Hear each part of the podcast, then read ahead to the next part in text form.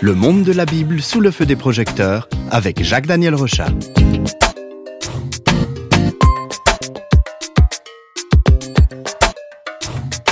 La Bible, le livre le plus lu, le plus traduit dans le monde, nos émissions Flash Bible nous entraînent à découvrir les différentes facettes de la Bible. Et aujourd'hui, Jacques Daniel, vous avez choisi de nous présenter le livre du prophète Jérémie. Alors, à quelle époque il a été écrit, ce livre?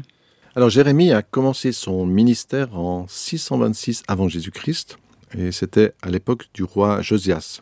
C'est une période troublée, le peuple juif ne le sait pas encore, mais la belle Jérusalem, cette belle cité, le majestueux temple de Jérusalem vivent leurs derniers instants. Et Jérémie n'est pas le seul, mais d'autres hommes inspirés par Dieu vont annoncer ce cataclysme. Parmi eux, Sophonie, Habakkuk sont des écrits qu'on trouve dans la Bible. C'est en quelque sorte comme si un conte à rebours avait commencé. Jérémie est appelé par Dieu, va et crie aux oreilles de Jérusalem. Alors, c'est quoi les raisons qui vont conduire à la, destruction de Jérusalem?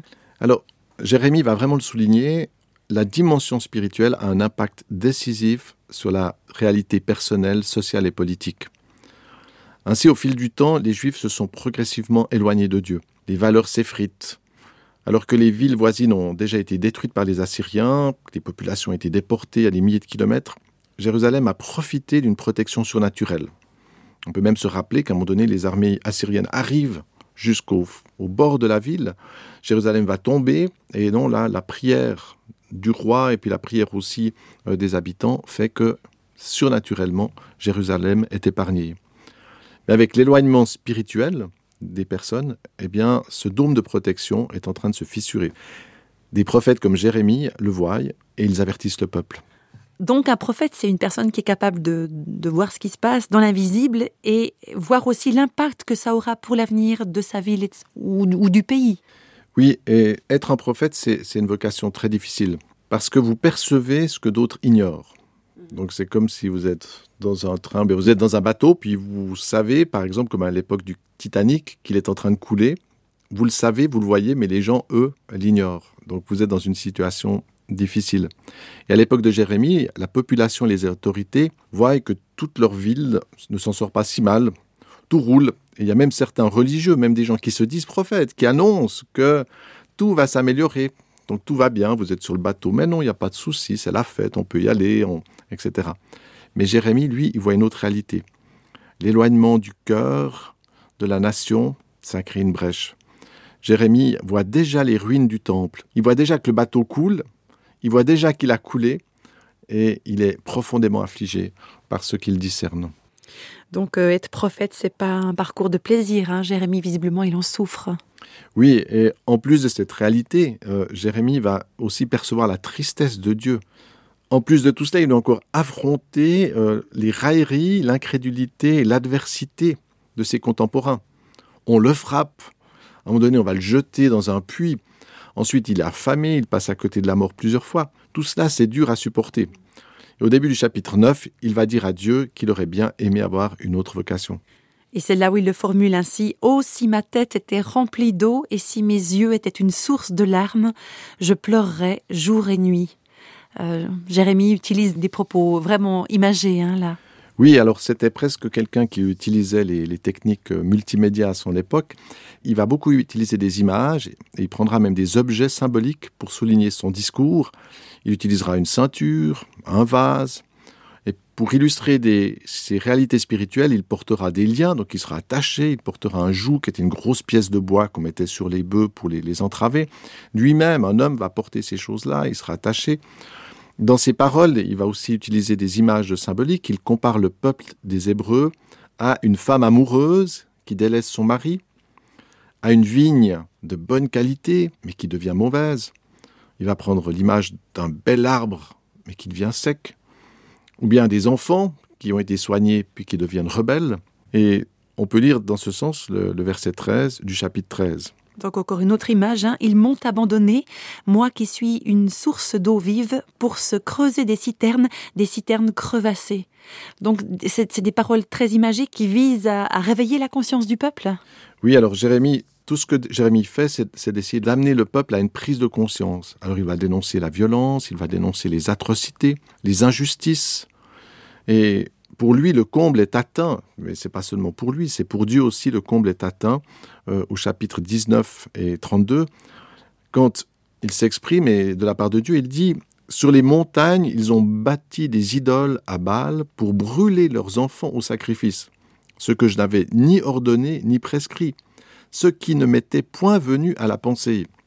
Ça, c'est vraiment le, comble, c'est l'extrême, c'est le, bout de l'atrocité. Euh, les Juifs qui ont reçu la révélation du Dieu d'amour en viennent à jeter leurs enfants vivants dans des chaudières brûlantes. Et on peut imaginer ces enfants qui sont comme ça pris dans leur famille et qu'on jette dans les flammes. Ça arrivait partout et ça arrive encore dans certaines régions. Mais ce qui est impensable, c'est que ça arrive à l'endroit même, dans le peuple même, où Dieu s'est révélé comme un Dieu d'amour, comme un Dieu qui libère. Et Dieu va le dire, il ne peut pas imaginer un mal aussi grand. Donc c'est vraiment, il y a le mal qu'on peut concevoir, et ça c'est très intéressant, avec ces actions de, de ce type-là. Le mal a été plus loin que Dieu. C'est peut-être le seul endroit où l'homme peut dépasser Dieu, c'est quand il commet le mal parce qu'il arrive dans quelque chose que Dieu même n'imagine pas. Tellement c'est horrible. Voilà. Mm.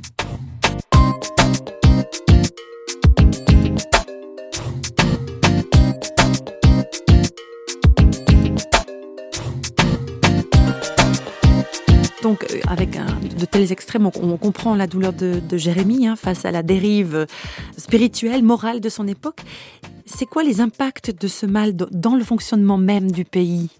Oui, alors beaucoup de personnes aujourd'hui, euh, et je pense que pendant longtemps, considèrent que les problèmes du monde viennent de l'économie, on voit aujourd'hui, avec les crises financières, etc., il y a toutes sortes de théories. S'il y a des problèmes, c'est parce que les gens n'ont pas de ressources financières, ou bien il y a des problèmes, etc. L'écologie aussi, la pollution, etc., l'organisation sociale, euh, la politique. En fait, souvent, on va mentionner un problème en partant de ces éléments-là. Mais Jérémie, lui, a une autre vision, et on pourrait même dire le texte biblique a une autre vision, c'est que le cœur du problème se situe dans la relation entre l'homme et Dieu. C'est l'élément pivot c'est là que peuvent se situer les guérisons d'un pays, mais c'est là aussi que peut se situer la destruction d'un pays. Et Jérémie le dit, le vrai problème, c'est qu'il n'y a plus de juste dans la ville. Donc c'est même pas une question de gagner ou pas de l'argent, c'est même pas ça, c'est de savoir est-ce que les gens sont encore justes? Est-ce qu'ils appliquent la justice? Est-ce qu'ils ont le respect des autres? Et c'est là, on peut lire à ce propos les paroles que Jérémie donne dans le chapitre 5. Il dit Parcourez les rues de Jérusalem, regardez, informez-vous, cherchez dans les places s'il s'y trouve un homme, s'il y en a un qui pratique la justice, qui s'attache à la vérité, et je pardonne à Jérusalem. C'est dire qu'il suffirait en fait d'une seule personne. Oui, alors ça c'est absolument fou. Moi je suis toujours impressionné, il suffit qu'une personne fasse le mal pour euh, polluer toute une région, pour euh, etc. Mais là on se rend compte que la justice a une portée encore plus grande, puisqu'un seul juste, vraiment juste, suffirait à sauver la ville de, Jérusalem. Ça fait référence aussi à d'autres textes, d'autres expériences qu'a vécu par exemple Abraham. Jérémie ajoute dans ce même chapitre que les habitants refusent de se convertir et ils renient l'Éternel. Et ils disent même que Dieu n'existe pas. Bon, on ne fait pas vraiment différemment de nos jours. Hein. C'est une attitude finalement euh, encore très moderne. Oui, effectivement. Et, là, bon, c'est très dramatique puisque c'est quand même Jérusalem, c'est quand même la ville qui a reçu toute cette révélation. Mais c'est quelque chose de, très fort qu'on voit aussi aujourd'hui, c'est que les hommes ne désirent plus avoir de référence. C'est là qu'on conteste ce que Dieu veut faire. Alors il y a les athées qui ne croient pas que Dieu existe, mais souvent ça va beaucoup plus profondément, c'est-à-dire on ne veut pas considérer qu'il y a quelqu'un au-dessus de nous, qui est un créateur et qui pourrait définir aussi ce qu'est bien, ce qu'est l'amour, ce qu'est la justice, etc. Quand on éloigne Dieu et quand on chasse Dieu, comme c'était le cas à Jérusalem du temps de Jérémie, eh bien, l'objectif, c'est de dire le centre, c'est moi, c'est mon plaisir, ce sont mes richesses, c'est ma vie personnelle, c'est peut-être ma société, peut-être mon peuple, mais en dehors de toute référence à une espèce de règle, de référence sublime. Et qu'est-ce qui se passe quand on éloigne Dieu, quand on chasse Dieu? Et on le voit très bien dans nos, générations actuelles. Eh bien, c'est la corruption, c'est la cupidité qui gagne. Et c'est ce qu'on va pouvoir voir dans le chapitre 8. Et ce qu'on lit, c'est Tous sont avides de gains, tous usent de tromperie, cela touche le peuple, les puissants, les religieux, tous sont corrompus. On pourrait dire que c'est une épidémie qui gagne toutes les couches de la société, ça, va conduire à, des problèmes vraiment graves. Hein. Oui, alors là, on peut vraiment saisir que à cause de ces attitudes. Et c'est là que le livre de Jérémie est très pertinent parce que il va montrer cette attitude d'éloignement de Dieu, de révolte contre Dieu, d'adversité contre Dieu. Et Dieu continue de, maintenir la ville, elle tient encore, mais le fil est en train de s'amenuiser. Et à un moment donné, il lâche. C'est ce qui arrive immanquablement si on persiste dans cette voie.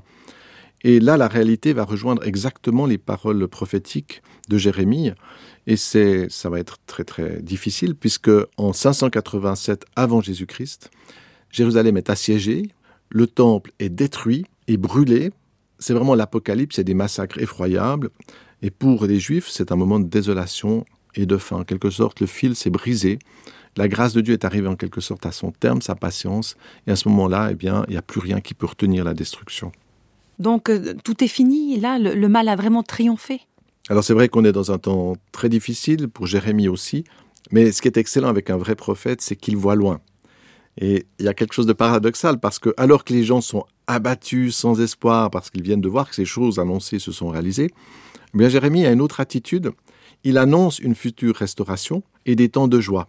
Et pour manifester cette espérance, il va même aller jusqu'à acheter un champ. Donc vous imaginez la dévaluation, disons, tout le monde qui vend, qui cherche à sauver sa tête, etc. Plus personne n'a des projets immobiliers. Mais lui, Jérémie, il va acheter un champ comme un signe que quelque chose d'autre viendra. Et ça, ça paraissait aussi incroyable, c'est-à-dire que vous êtes au milieu de la guerre, de la destruction. Et là, alors qu'avant ça allait bien, puis qu'il dit quelque chose de mauvais va arriver, quand ces choses mauvaises arrivent, tous les gens ont perdu l'espérance, mais lui, il a cette vision plus loin. Il va donner ces paroles extraordinaires qui se sont accomplies euh, plus tard. Je ramènerai les captifs. effectivement, les Juifs ont pu revenir dans leur pays en 539 avant Jésus-Christ, et même le temple a été reconstruit.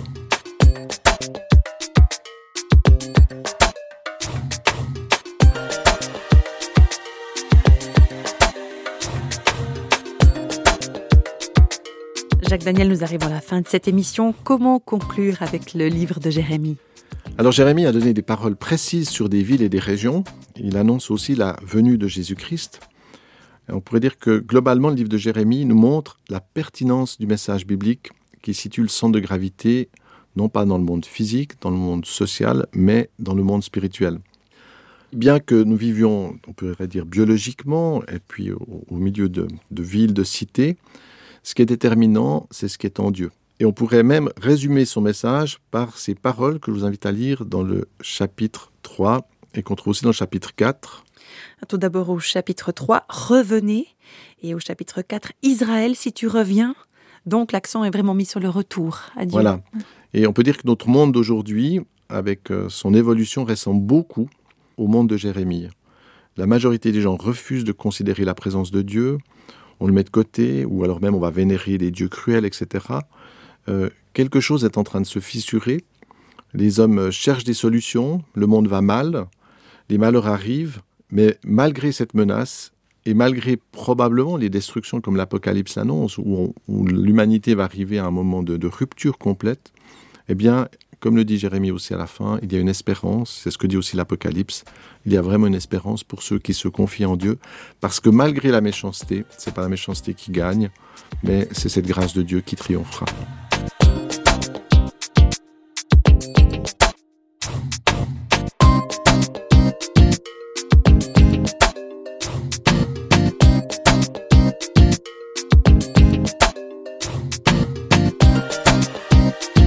Les feux des projecteurs de Flash Bible s'éteignent pour aujourd'hui. Flash Bible vous a été proposé par Radio Réveil en collaboration avec Jacques-Daniel Rochat.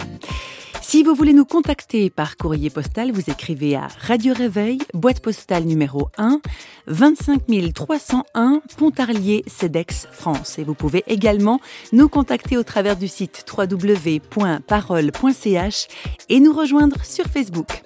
Au revoir et à bientôt.